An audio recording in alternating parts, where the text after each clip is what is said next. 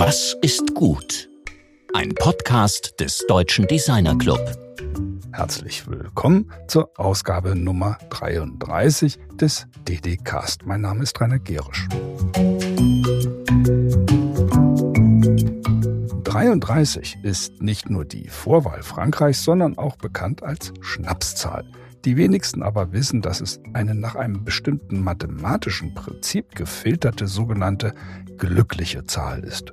Und das trifft genau unsere Stimmung nicht nur, was die vor allem in den letzten Wochen weiter rasant wachsende Hörerschaft angeht. Glücklich sind wir auch über die nächsten hochinteressanten Gäste unseres Podcasts, dessen kommende Ausgaben bereits bis in den September vorgeplant sind.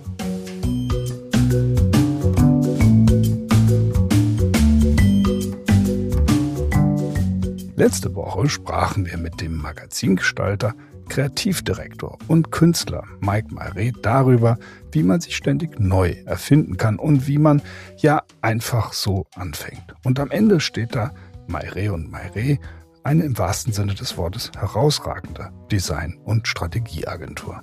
Jürgen Engel, unser heutiger Gast, ist Geschäftsführer und Alleininhaber von KSP Engel, einem der größten deutschen Architekturbüros. Mit 300 MitarbeiterInnen aus 40 Nationen zeichnet sein Unternehmen verantwortlich für Projekte wie die Deutsche Börse in Eschborn, die chinesische Nationalbibliothek in Peking oder die große Moschee von Algier.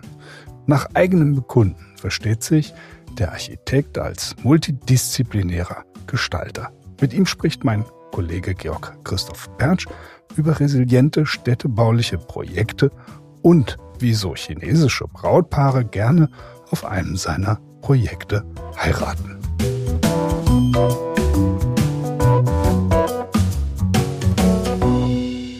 Wir freuen uns, heute wieder einen Studiotermin durchführen zu können mit Corona-Abstand und allem mit geöffneten Fenstern gut gelüftet. Aber ich freue mich ganz besonders, eben Jürgen Engel hier begrüßen zu dürfen. Du kommst direkt von einem technischen Gespräch mit einem großen Bauherren. Ja, also ich begrüße euch alle auch und bin froh, äh, hier in dem Zusammenhang äh, einigen Fragen beantworten zu können und äh, lassen wir das mal gut angehen hier. Ja, ich freue mich also sehr, dass du die Zeit äh, genommen hast und hierher gekommen bist. Wir haben natürlich, wie wir das mit der Sorgfalt hier eben Dedicast auch machen, ein Vorgespräch geführt und in dem Vorgespräch kam eine zunächst mal als Anekdote erscheinende Beobachtung ins Spiel, die ich sehr interessant finde und mit der ich auch hier einsteigen möchte. Du erzähltest, dass du in der Begegnung mit der Architektur der 1220 bis 1520 errichteten Kathedrale von Metz ein besonderes Erlebnis hattest, mehrfach auch. Was ist da mit dir passiert in diesem oder mit diesem Gebäude? Also das war ja nur ein Beispiel für äh, besondere Gestaltung, äh, womit ich zum Ausdruck bringen wollte, dass Architektur äh, natürlich davon lebt, dass die Harmonie erfahrbar ist. Also dass, äh, dass man durch den Körper hindurch richtig spürt, wie der Raum den Menschen beeinflusst. Und äh, das äh, geschieht bei mir zum Beispiel immer bei Bauwerken, äh, die besonders klar und richtig gestaltet sind. Das gilt auch für Kollegen. Also wenn man in ein Gebäude eingeht, äh, wo jemand sich wirklich mit Architektur auskennt, dann kann man schon feststellen, dass das, das beeinflusst den Körper. Und das finde ich schon mal eine Erkenntnis, die mir sehr hilfreich ist, weil, weil immer wenn ich das spüre, auch bei eigenen Bauwerken, dann ist das für mich ein Beweis dafür, dass, dass man richtig gehandelt hat. Und äh, es geht mir manchmal oder einmal ist es mir so gegangen, dass ich im Zug gefahren bin, äh, in einem ICE und irgendein so einem Gewerbegebiet und dann gucke ich so aus dem Zug so einfach träumerisch und plötzlich sehe ich so ein Haus und denke, wow, das ist ja ein super Haus. Wie kommt das denn eigentlich in diese Ecke? Und dann ist es mir aufgefallen, das war ein Gebäude, was, was wir errichtet haben für S. Oliver, die Hauptverwaltung. Das stand in, steht in einem Gewerbegebiet. Aber ich wäre jetzt nicht drauf gekommen, dass ich das vom Zug aus sehen würde. Und, und dann fand ich das eigentlich ganz gut. äh, Nochmal ganz kurz zurück zu Metz, weil das war ja letztlich im Rahmen eines sehr umfangreichen Auftrages für ein städtebauliches Projekt in Metz wo eben auch diese Frage ins Spiel kommt, Arbeit im städtebaulichen, also städtebaulichen Größenordnungen ist ja was, was nicht unbedingt jeder Architekt macht. Da kommt ja so dieses Thema auch der Zeit, also für die man baut, aber auch der sozialen Verantwortung ins Spiel. Das ist richtig. Städtebau ist wohl sicherlich die schwierigste Aufgabe, weil sie natürlich über Jahrhunderte hinaus äh, eine Bedeutung hat und, und eine Stadt prägt. Also da muss man sich besonders viel Gedanken machen. Und äh, es ist äh, für mich eine sehr wichtige äh, Kunst und ein wesentlicher Teil meiner Arbeit. Ähm, weil nichts geht ohne Städtebau. Ein Architekt ist auch immer Städtebauer, genauer wie er auch Innenarchitekt sein muss. Er muss eben Räume spüren, er muss auch städtebauliche Situationen im Entwerfen spüren können. Und dann muss er das Gebäude, was er selber entwirft, auch in diesen Raum hineinstellen. Und äh, dieses, dieses Miteinander und, und auch das immer wieder zu durchdenken, wie die Dinge zusammengehören, ist für mich die größte Herausforderung. Also das auch solche städtebaulichen Projekte zu machen. Wenn man jetzt also solche äh, skulpturalen, also großräumlich wirksamen äh, objekthaft fast irgendwie entwickelten äh, Projekte wie diese Meshi Urban Helix betrachtet. Vielleicht kannst du das auch mal kurz beschreiben für die Hörerinnen.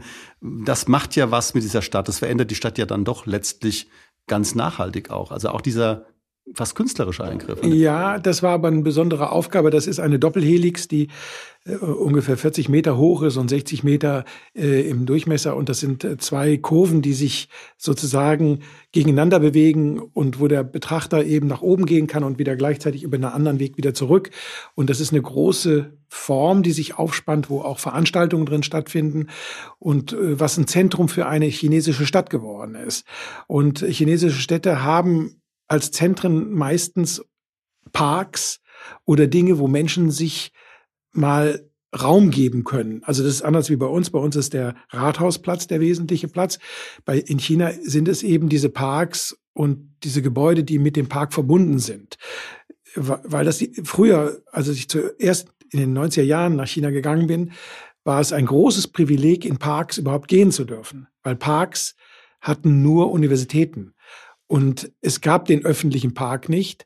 Und da ist eine ganz andere Wertung. Und die Doppelhelix ist deswegen interessant, weil sie das Zentrum einer neuen Stadt in China sozusagen dokumentiert, ist eine Erweiterung von Changsha. Das ist eine Stadt, äh, die jetzt schon mehrere Millionen Einwohner hat. Und diese Erweiterung, die wir da sozusagen begleitet haben, das sind auch nochmal äh, für drei bis vier Millionen Menschen äh, ist da Platz für Hoch, durch Hochhäuser und sonstiges geschaffen. Und dieses Gebäude oder diese, diese Struktur steht eben in einem See. Und es ist für die Leute, die dort arbeiten und durch den Park über unsere Brücken, die auch gewellt sind, bis an diese Doppelhelix kommen und dann mit der Doppelhelix ganz hoch gehen und draußen sind und dann sozusagen über den See schauen und die Stadt im Hintergrund erleben können. Und das war eben auch unsere Idee und das mit, mit dieser Idee haben wir auch gewonnen. Das war eben einen öffentlichen Raum in einer chinesischen Stadt zu schaffen und das ist unsere Interpretation davon. Das sind ja auch Bauwerke, die einfach nur Höhen überwinden, wo man sich, wo man verweilen kann und gleichzeitig aber auch einen sozialen Zweck äh, genügt, nämlich dass man sich begegnet, dass man sich einfach nur kontemplativ irgendwo hinsetzt.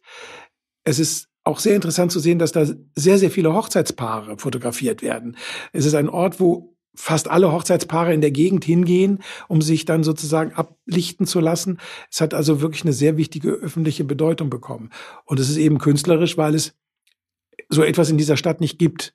Und äh, das war also für uns auch dann so ein, so ein Ansatz, eine Veranstaltungshalle zu machen, die aber offen ist, aber die eigentlich einen Weg darstellt.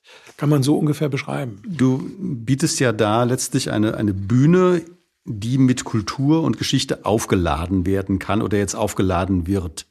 Wenn man jetzt mal ein Projekt betrachtet, wie den, der auch mit einem Gestaltungspreis, Bundesgestaltungspreis bedachten KZ-Gedenkstätte Bergen-Belsen, die letztlich ein Container ist, in dem die gelebte Geschichte ähm, konzentriert, geballt wiedergegeben wird. Es ist ja im Grunde fast, äh, ist ein ganz anderer Ansatz daran. Was, wie gehst du an sowas ran? Also wie nimmst du dir so ein Projekt vor, das dann wirklich irgendwie höchst brisant in vielerlei Hinsicht ist? Ja, aber es ist interessant wiederum, weil es, äh, wo du es so ansprichst, es ist eben fast das Gleiche in Anführungsstrichen. Das ist also der Ort, wo ich als Mensch eine neue Erfahrung wahrnehme. Und das ist in Bergen-Belsen eben auch der Fall. Wie drückt man wie drückt man Andacht aus? Oder äh, wie drückt man aus, dass man etwas nicht berühren will, weil es so geschichtsträchtig ist? Und wie kann man Grenzen beschreiben? Also dieses Gebäude für Bergen-Belsen ist eben ein Gebäude, wo alles in Beton ist. Es gibt nur Beton und äh, große Räume, also wo Ausstellungen stattfinden, aber ganz ein ganz sturer, langer Bau wie eine Brücke. Und das Gebäude am Ende hebt sich über die Landschaft. Und es hebt sich genau an der Stelle über die Landschaft, wo das ehemalige KZ eben sozusagen beginnt. Das heißt, das ist der Grund und Boden, den wir nicht mehr berühren wollten.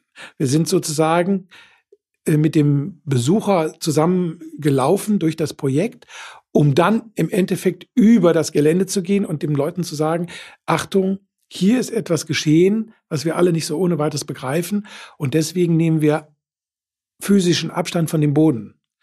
Und das ist nur so ein kleiner, so ein kleines Beispiel und auch dieses Yin-Yang-Prinzip, wie man durch das Haus geht. Es ist ja nur ein Weg und eine Brücke. Mehr ist das ganze Gebäude nicht.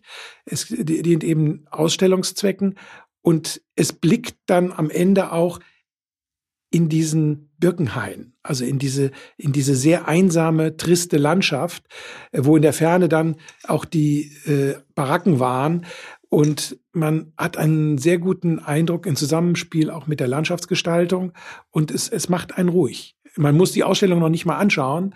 Allein das hindurchlaufen und zu wissen, wo man ist und dann dieses Erlebnis zu haben, das reicht völlig aus und man ist eben auch mit sich selbst in einer ungewissen Harmonie. Und das war eben ein wesentliches Thema. Also ähnliche eben ähnliche Aufgabenstellungen. Und das sind ja beides jetzt Aufgabenstellungen, die sehr stark mit äh, dem Schaffen von Räumen für soziale Interaktion zu tun haben.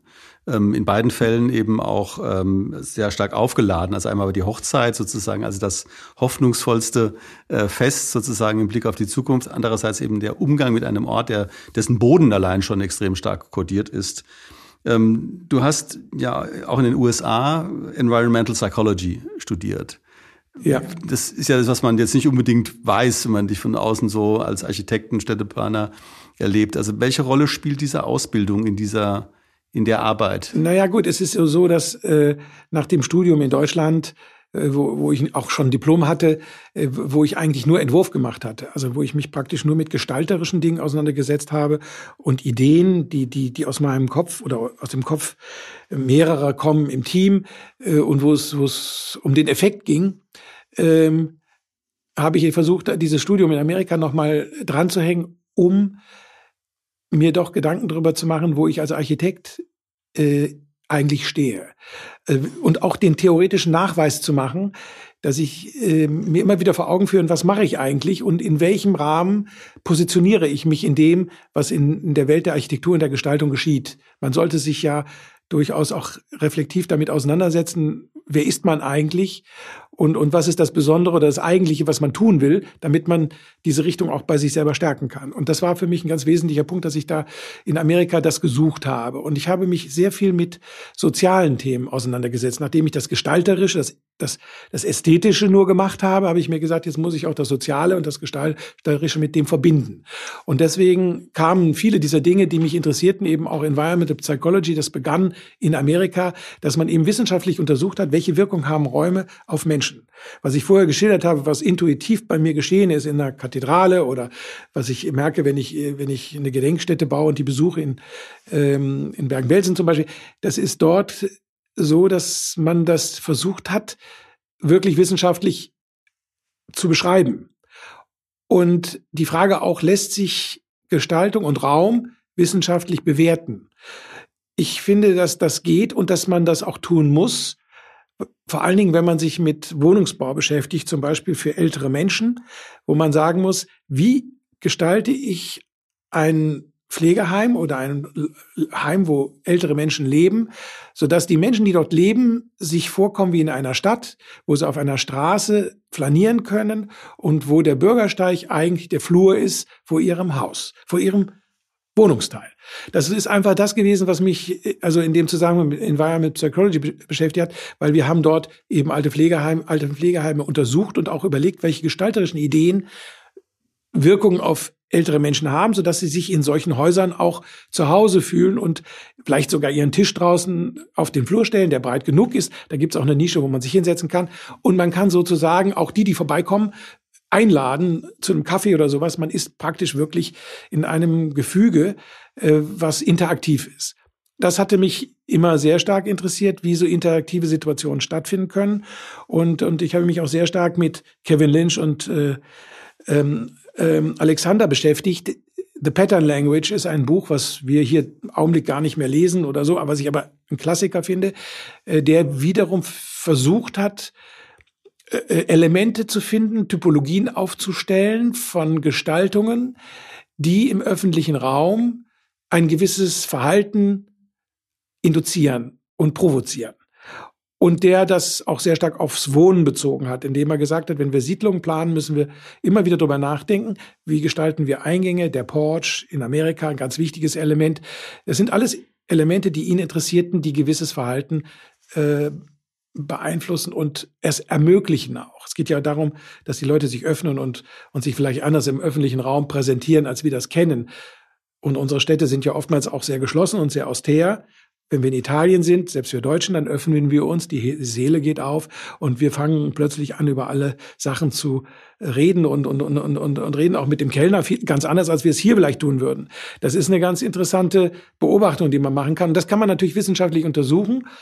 Und der zweite Aspekt, den ich in Amerika gemacht habe oder wo ich mich mit, mit auseinandergesetzt habe, ist die Beeinflussung von Raum, also Territorien, die sich in Wohnungen und Lebensräumen definieren lassen. Und dass man auch Territorien abstrakt beschreibt und festlegt in Bauten, die vom Einzelnen, der dort drin lebt, selbst gestaltet und beeinflusst werden können.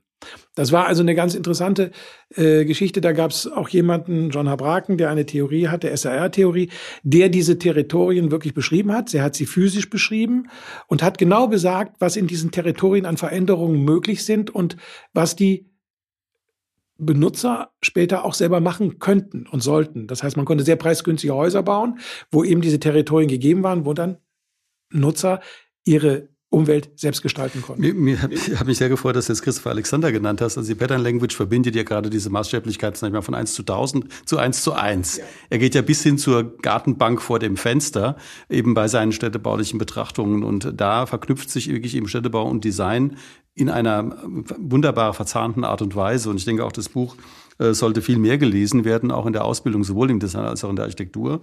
Ähm, wir nutzen das übrigens relativ viel. Ähm, äh, von daher haben wir auch vom DDC aus gesehen, ist es auch ein Buch, das eine Rolle spielt oder eine größere Rolle spielen wird. Ja, es müsste auch in Hochschulen, in der, in der Unterstufe, wenn man anfängt zu entwerfen, eine Pflichtlektüre sein. Unbedingt. Ja, ja. weil das ist einfach ein, ein Buch, mit dem man sich auseinandersetzen muss. Wir haben jetzt eben äh, letztlich um das Soziale herum gesprochen, die soziale Verantwortung, die, das Schaffen von sozialen Orten, das Einbinden, das Komprimieren von sozialen Erfahrungen. Wir hatten ja auch im Vorgespräch vereinbart, dass wir uns auch nochmal das Thema Nachhaltigkeit so ein bisschen vorknöpfen. Jetzt haben wir direkt vor diesem Gespräch, also bevor wir das Mikrofon eingeschaltet haben, hast du noch ein, ein, ein Projekt auf den Tisch gelegt, über das wir noch nicht gesprochen hatten, nämlich dieses Crew Training Center der deutschen Raumfahrt in Köln. Ja. Was hat's denn damit auf sich und wie, wie hängt das mit Energie und Nachhaltigkeit Nachhaltigkeit zusammen. Das war ein sehr frühes Projekt, das war in den 90er Jahren, äh, wo wir wirklich geforscht haben und auch mit dem Fraunhofer Institut zusammengearbeitet haben, weil es eine besondere Aufgabe war. Es war also ein Crew Training Center und es war eben auch ein, ein Raum, eine große Halle mit, mit Forschungsbereichen dazu, äh, wo wir also äh, Energie sammeln mussten, weil diese Halle musste sehr hohe Temperaturen haben, damit die Astronauten da eben in Wasserbecken eben in der Schwerelosigkeit sich bewegen konnten und draußen rumlaufen konnten. Und das musste man eben versuchen, möglichst preisgünstig zu erzeugen. Und da haben wir alle Möglichkeiten der Gewinnung durch äh, Solar Energie äh, auszunutzen, also vom Trump Wall bis bis äh, zu mehrschaligen Konstruktionen, äh, die Nutzung von Tageslicht ähm, und und eben auch transluzente Wärmedämmung. Und transluzente Wärmedämmung haben wir damals, das wurde das, dort, dort das erste Mal verbaut. Das, das haben wir dann auch integriert in Fassaden und haben äh, auch im Büroteil mit dieser Technik gearbeitet. Äh, das war eine, eine sehr interessante Versuchsreihe, die dann auch sehr lange verfolgt wurde, um zu, herauszukriegen, wie kann man eben die Energie gewinnen, auch wenn man eben keine äh, Solarzellen oder sowas benutzt. Die Technologie war damals noch nicht so weit. Man wollte es eben mit einfacheren, handfesteren Methoden hinbekommen. Ähm, wir hatten sowas oder ich hatte sowas vorher schon mal in den USA auch gemacht. In MIT haben wir dann mit, mit Salzlösungen in, in sehr dünnen ähm, äh, äh, Folien gearbeitet, äh, wo wir dann sozusagen den Aggregatzustand genutzt haben, um Energie zu speichern. Also äh, äh, tagsüber haben wir Energie gespeichert äh, und nachts wurde also die auch wieder freigelassen und morgens dann wiederum durch die Umwandlung der, der, Christ, der Kristalle in Flüssigkeit wurde dann wiederum Energie gebraucht und die wurde dem Raum entzogen, damit war er kühl.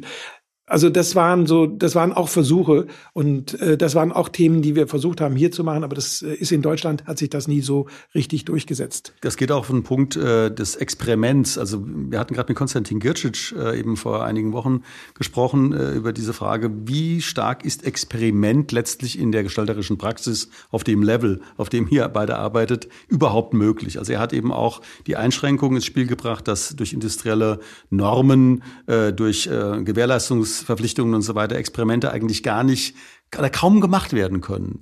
Welche Rolle spielt das Experiment bei euch? Naja gut, wir haben, ich, wir haben äh, immer experimentiert oder äh, wir, wir haben auch mit ephemeren Strukturen äh, Experimente gemacht. Also das heißt also Strukturen, die sich sozusagen äh, als Tagesräume äh, entwickeln lassen oder im Winter, dass man mit, mit, mit Eisstrukturen arbeitet, die stützenfrei sind.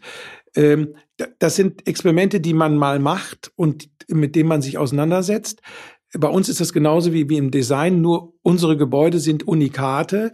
Das heißt, wir können mit denen noch anders umgehen als mit Produkten, die äh, tausendfach hergestellt werden. Also die, die, das ist ja eben das beim, beim Design, was mich immer wieder äh, fasziniert, dass man es so sicher machen muss, dass es eben in der Industrieproduktion eben auch standhält. Wir kennen das Problem.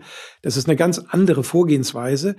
Wir können mit den Unikaten eben durchaus anders vorgehen. Wir können schon experimentieren. Ähm, und, und äh, wir, wir, wir arbeiten uns dann immer an den Idealfall heran. Und jedes Projekt und jeder Bau ist ja wieder ein Experiment, muss man ganz ehrlich sagen. Wir wissen ja nie, was dabei rauskommt, schließlich und endlich. Äh, wir, wir entwickeln Ideen, die setzen wir um und dann schauen wir mal. Aber wir haben natürlich mit der Zeit immer mehr Erfahrung und, und auch die Sondererfahrungen, die wir machen, die gehören mit dazu. Das Experiment spielt schon eine große Rolle, das muss man schon sagen. Aber in der schnelllebigen Gesellschaft, wie wir sie jetzt haben, ist das Experiment schwieriger geworden und durch die äh, Computer ähm, hat sich das auch gewandelt, weil Experiment wird ja eigentlich im Computer gemacht und, und nicht mehr so sehr mit physischen Strukturen. Ich möchte jetzt nochmal auf, also in diesem äh, Nachhaltigkeitskontext oder auch energetischen Kontext noch auf zwei Begrifflichkeiten eingehen, äh, die mir noch wichtig erscheinen oder die ich gerne berühren würde. Nämlich einmal äh, der sogenannte ökologische Fußabdruck, ist eine Thematik, die in der Architektur auch eine Rolle spielt, und dieses äh, der Cradle-to-Cradle-Prinzip. Ähm, wir haben ja jetzt auch im, im, im, Vorgespräch oder eben auch durch Recherchen äh, deines äh, Studios äh, nochmal geschaut. Also wenn man ins Baunetz reinguckt, äh, wir haben eben sehr viele Architekten mit dem Thema Cradle to Cradle. Dann findet man aber letztlich nur drei Projekte oder so, in denen das wirklich gebaut wird. Also welche Rolle spielt das denn in der Praxis? Ja. Also weil äh, unter Marketing-Gesichtspunkten ist es äh, all over the place. Aber unter praktischen Gesichtspunkten, ist, spielt das bei euch eine Rolle oder in, in dem Kontext, in dem, in, dem, in dem Umfeld, in dem du dich bewegst? Wie sehr ist das tatsächlich da und wie sehr ist es letztlich noch eine Fiktion? Also Cradle to Cradle ist auf jeden Fall vorhanden. Äh, wir ähm, sind aber sehr stark abhängig vom Bauherrn auch. Der Bauherr muss das eben auch erkannt haben, dass es für ihn wichtig ist und er muss auch mit der Langlebigkeit seiner Projekte sich auseinandergesetzt haben. Viele unserer Bauherren sind Entwickler äh, und Investoren, die eigentlich nur die kurze Sichtweise haben, indem sie sozusagen ihr Geld investieren und möglichst schnell durch den Verkauf dann wieder eine Ebene weiterkommen. Aber die Gesellschaft verlangt das, dass man eben äh, Produkte in den höheren Recyclinggrad überträgt, äh, wenn man sie sozusagen aus Gebäuden herausholt. Wir beschäftigen uns damit, also auch indem wir ja selbst auch Produkte entwickeln, die in die Richtung gehen. Wir entwickeln ja auch Teppichbodensysteme, wo wir sozusagen darauf achten, dass die sich später auch sehr leicht wieder in den Kreislauf einführen lassen. Und es gibt auch andere Bereiche, wo wir versuchen, äh, tätig zu werden und achten auf diese Dinge. Wir denken natürlich auch darüber nach, wie man Beton recyceln kann, dass man mit Beton auch arbeitet oder ganz banal. Wir überlegen uns jedes Mal, wenn wir eine neue Aufgabe haben, ob wir bestehende Strukturen, die auf dem Grundstück oder in dem Bereich der Stadt stehen, nicht auch weiterverwenden können. Weil natürlich der Abdruck eines Rohbaus schon so energiereich ist und so CO2-haltig, dass man durchaus darüber nachdenken sollten, wie gehen wir mit solchen äh, Teilen um. Und das gelingt uns auch immer häufiger, äh, Gebäude zu erhalten und uns zu überlegen, wie man da interessante Strukturen hineinbringen kann, andere Nutzungen zum Teil auch. Und das geht oft sehr, das geht oft auch, dass man diese Ansätze wirklich hineinbringt und oftmals fragen uns Bauherren, wenn sie so eine so ein Gebäude haben, ja Mensch, um Gottes Willen, was können wir denn damit machen? Und dann muss man eben auch Kompromisse finden, wie man so ein Gebäude erhalten kann und dann eine entsprechende Nutzung finden, die gerade sehr gut hineinpasst und dann so eine Symbiose entwickelt. Das ist natürlich auch sehr einfach in Bereichen, wo das Baurecht schwierig ist. Wo viele Bauherren dann natürlich sagen, pass mal auf, das ist eine gute Idee. Wir versuchen hier kein Risiko zu gehen. Wir nehmen die Struktur, die ist genehmigt, die ist im Grunde genommen auch im Stadtraum. Mit der können wir arbeiten und, und die führen wir fort. Nochmal auf diesen, diesen ökologischen Fußabdruck zu kommen oder eben auch auf die Versuche, damit irgendwie umzugehen. Es gibt diese LED Awards, Green Emo Rating, äh, Versuche sozusagen einer Quantifizierung dieser ganzen Fragestellung. Ähm, was, wie ernst zu nehmen ist das denn letztlich in der Praxis? Was kann man denn wirklich über den ökologischen Fußabdruck wissen? Und welche Rolle spielen auch diese Ratings für die Arbeit? Also man kann, man kann natürlich schon sehr viel wissen, aber umfassend sind die Daten eben auch noch nicht vorhanden.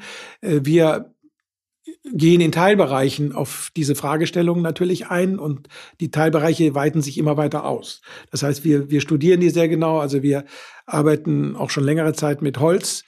Ähm, auch ein sehr interessanter Bereich. Wir bauen auch ein großes äh, Forschungsprojekt oder ein, ein Campus äh, in einer Holzhybridbauweise.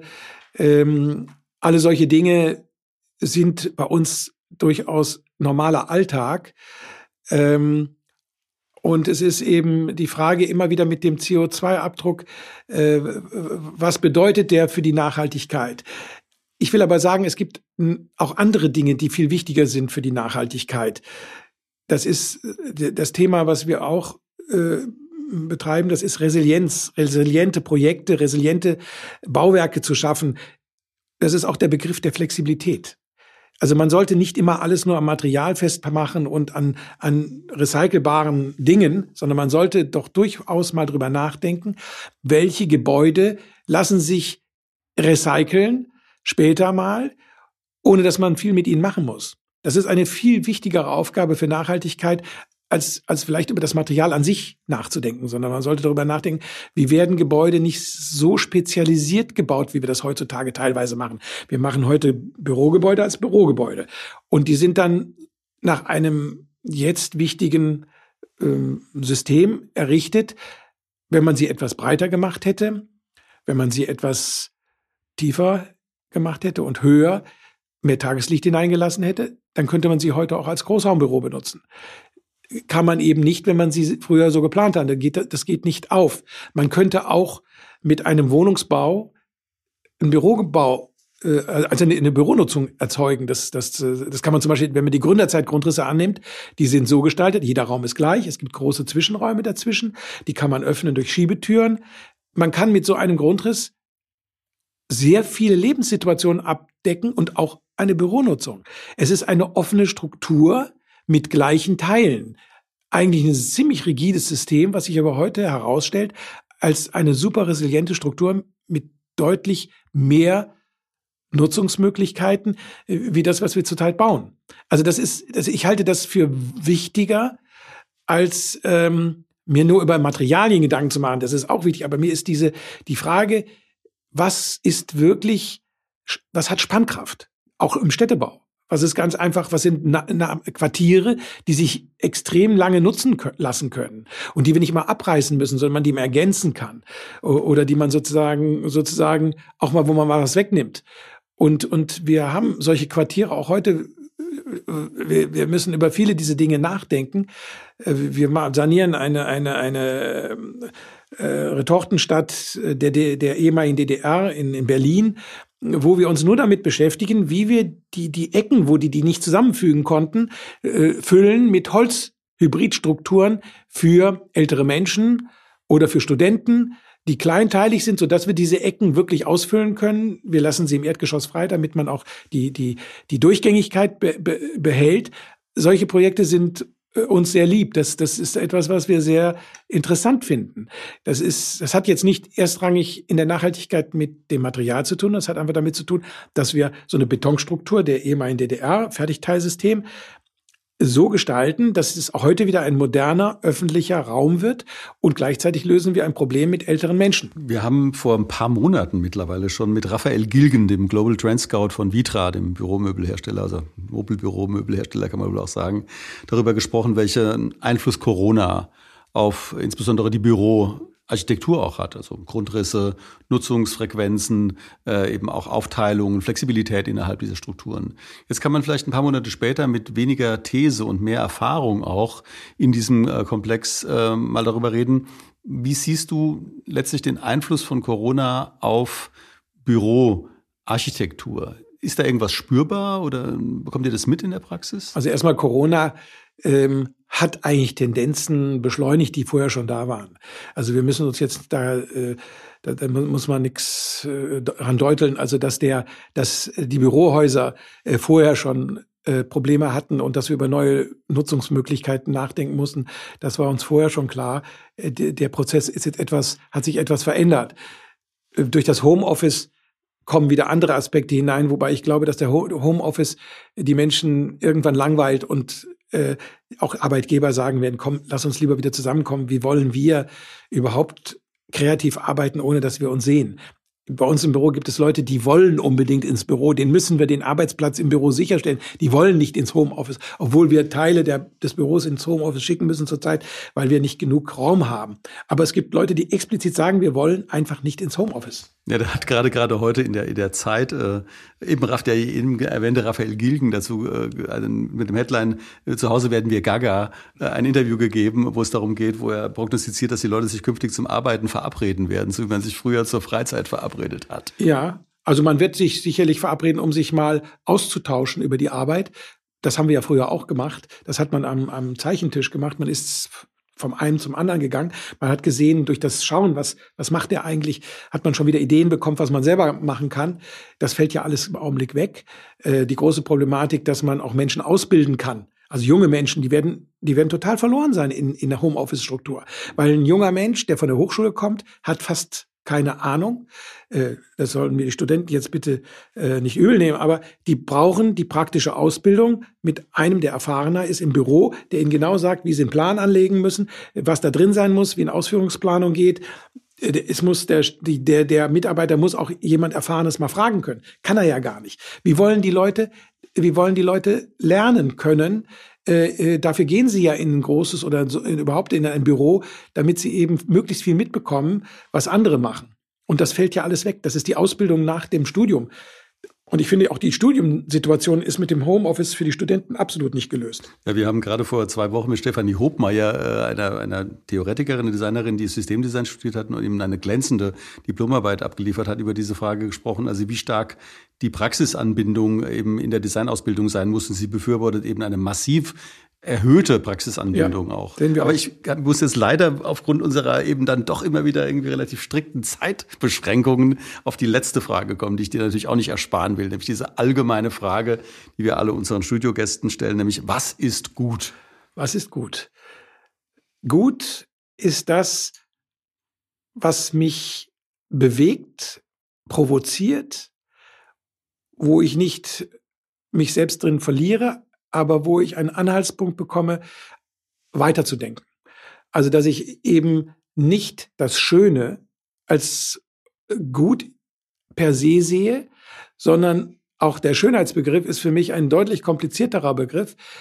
Es gibt eine Schönheit, die eben auch in der Besonderheit liegt, in der Skurrilität.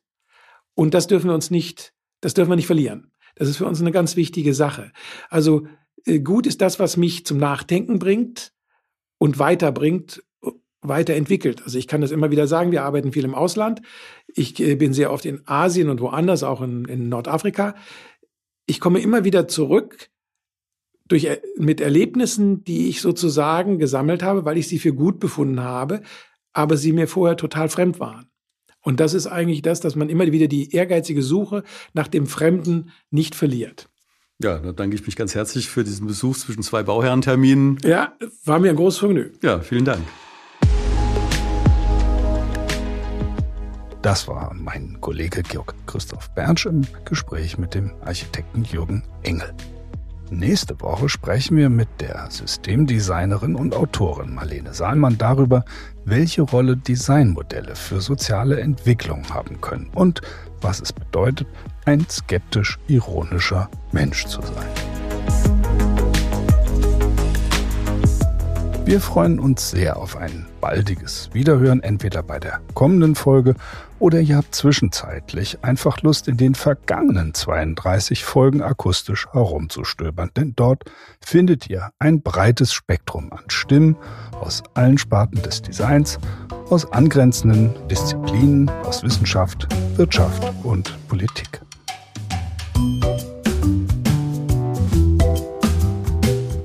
Wir wünschen euch allen eine wunderbare restliche Osterzeit, bevor wir danach alle wieder, hoffentlich negativ auf Corona getestet, in die Praxis zurückkommen. Räume, Sachen und Interaktion gestalten, um die Welt jedes Mal und mit jeder Aufgabe ein bisschen besser zu machen. Alles Gute und bleibt vor allem gesund. Eure DDcast-Redaktion.